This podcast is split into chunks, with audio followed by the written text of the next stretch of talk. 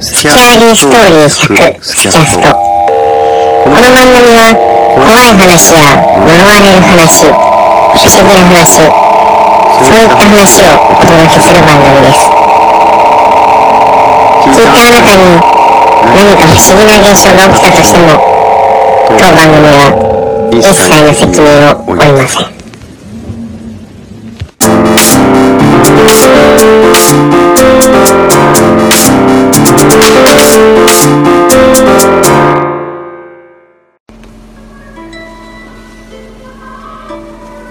成仏。友人と話してたら、久しぶりに心霊写真を撮りたいということになり、近くの山道に惨殺事件があってからも、未だに取り壊されず残されていた民家へ夜中に行ってみた。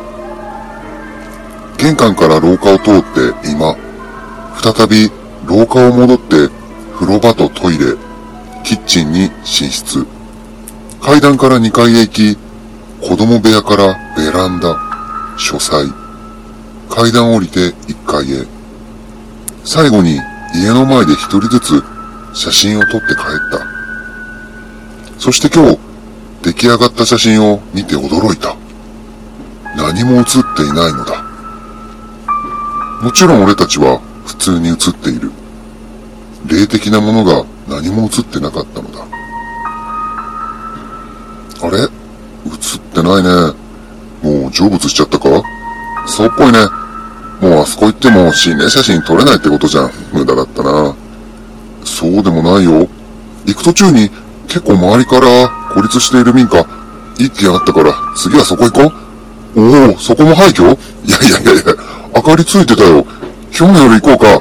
了解。今のうちに適当に準備しとく。楽しみだ。かなり久しぶりだから、何かワクワクする。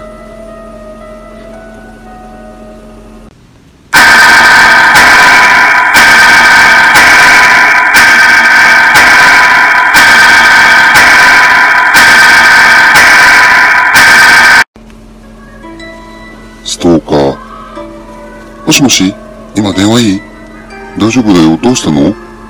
彼女のつぶやくような声を聞きながら、俺はあくびを噛み殺した。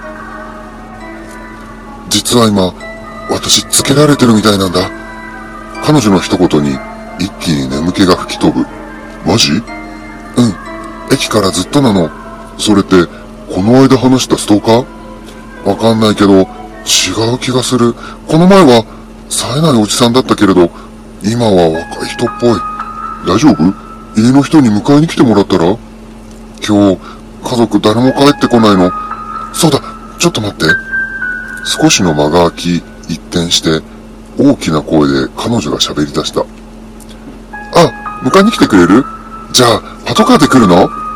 俺は思わず吹き出しそうになるのをこらえた。これだから彼女が好きなのだ。ええー、いいじゃん。一回くらい乗ってみたいし。はいはい。よろしくね。彼女には警察官のお兄さんがいる。その兄が迎えに来るように思わせるつもりだろう。うまくいったっぽい。電話の途中でいなくなったみたい。本当？まだ心配だね。家まで送ろうか？大丈夫。あと少しで着く。心配かけてごめんね。じゃあ、またね、ミサ。彼女は電話を切った。俺はイヤホンを外す。今夜、彼女はこの家に一人。もうすぐこの道を通って帰ってくる。冴えないおじさん、なんて評価もきっと改めてもらえるだろう。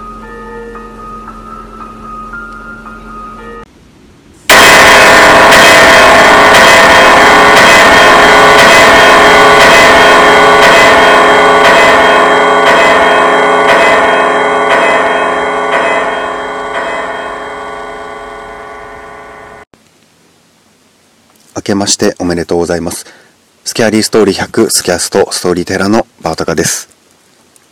今回のお話は2つ朗読させていただいたんですけれども、1つ目は成仏、そして2つ目はストーカー。こちら2つとも意味がわかると怖い話で、一つ目のこの成仏について簡単に解説をさせていただこうと思います。一つ目はですね、まあ、友人たちと話をしていたら、久々に心霊写真。久々ということは過去に撮ったことがあるということですね。久々に撮りたいということになって、で、近くの山道に惨殺事件があったのに、まだ取り壊されていない廃墟があると。で、そこに行って、まあ、うろうろしながらいっぱい写真撮って、で、さらには家の前で一人ずつ、まあ、数人で行ったみたいですね。一人ずつ友人たち写真を撮ったんですけど、自分たちは写っているのに霊的なものが写ってないことに驚きを覚えるんですね。霊が映るのが当たり前だと思っているわけです。つまり以前はここで写真を撮ると心霊写真を撮れたということですね。なぜ心霊写真が撮れたのか？そしてなんで写ってないことに驚くのか？そしてもう成仏しちゃったかとか、ここに確実に霊的なものがいた。そして自分たちが行くことにより映ることが、心霊写真を撮ることができた。そして次は、また違うところへ行こう。そこ廃墟違うよ。明かりがついてたよ。周りの家から孤立しているよ。みたいな。つまり、この友人たちは数人で一つの家に押し入って、そこに住んでいた家族を惨殺。その事件の犯人が、この心霊写真を撮りに行った人たちだったんですね。そしてまた次の家に行って惨殺事件を起こして、そして写真を撮ることによって心霊写真が撮れるんじゃないかというどうですか？意味が分かって恐怖を感じていただけましたでしょうか？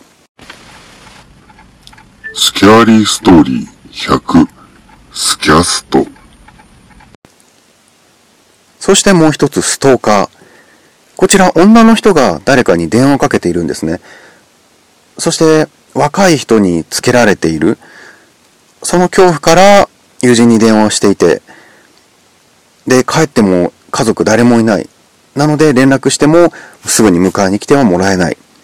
この状況で、このつけている男性をどう振り切ろうかと考えた時に、自分のお兄さんが警察官。なんで、じゃパトカーで迎えに来てよ。っていうのを少し大きめな声だったんですかね。ついてきている若い人に聞こえるように言って、あ、この子のお兄さんが警察官でパトカーで今から迎えに来る。ってなったら振り切れるんじゃないかとで、実際についてこなくなったみたいなんですけれども、じゃあこの電話をしている相手、お互いの会話が内容に入っているんですけども、この電話の相手がはじめ、俺は、と自分のことを言ってるんですね。第一人称、俺って言ってるのに、男の人とこの女性が会話しているかのように見せておいての一番最後、大丈夫、あと少しで着く。心配かけてごめんね。じゃあまたね、ミサ。明らかに電話相手は女性。そして俺はイヤホンを外す。つまり、本物のストーカーは、この女性の携帯電話、その会話内容を盗聴しているんですね。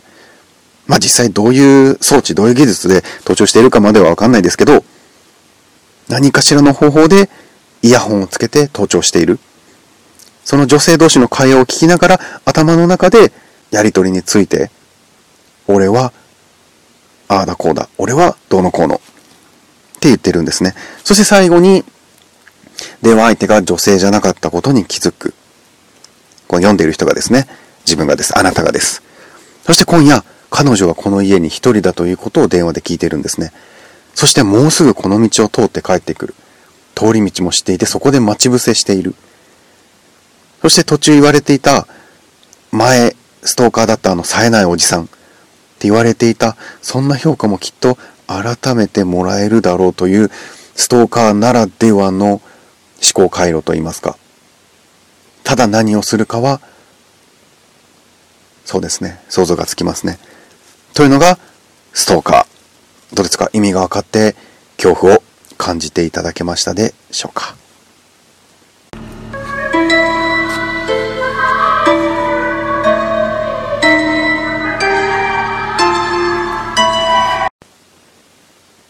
はいそれでは一つ目の成仏そして二つ目のストーカーこちら二つをスキャストブックに綴りたいと思いますスキャーリーストーリー100スキャストストーリーテラのバオタカでした。2019年もいろいろなことに挑戦していきつつ、ホラー朗読も楽しんでいただければなと思います。ご拝聴、ご聴取、ありがとうございました。失礼いたします。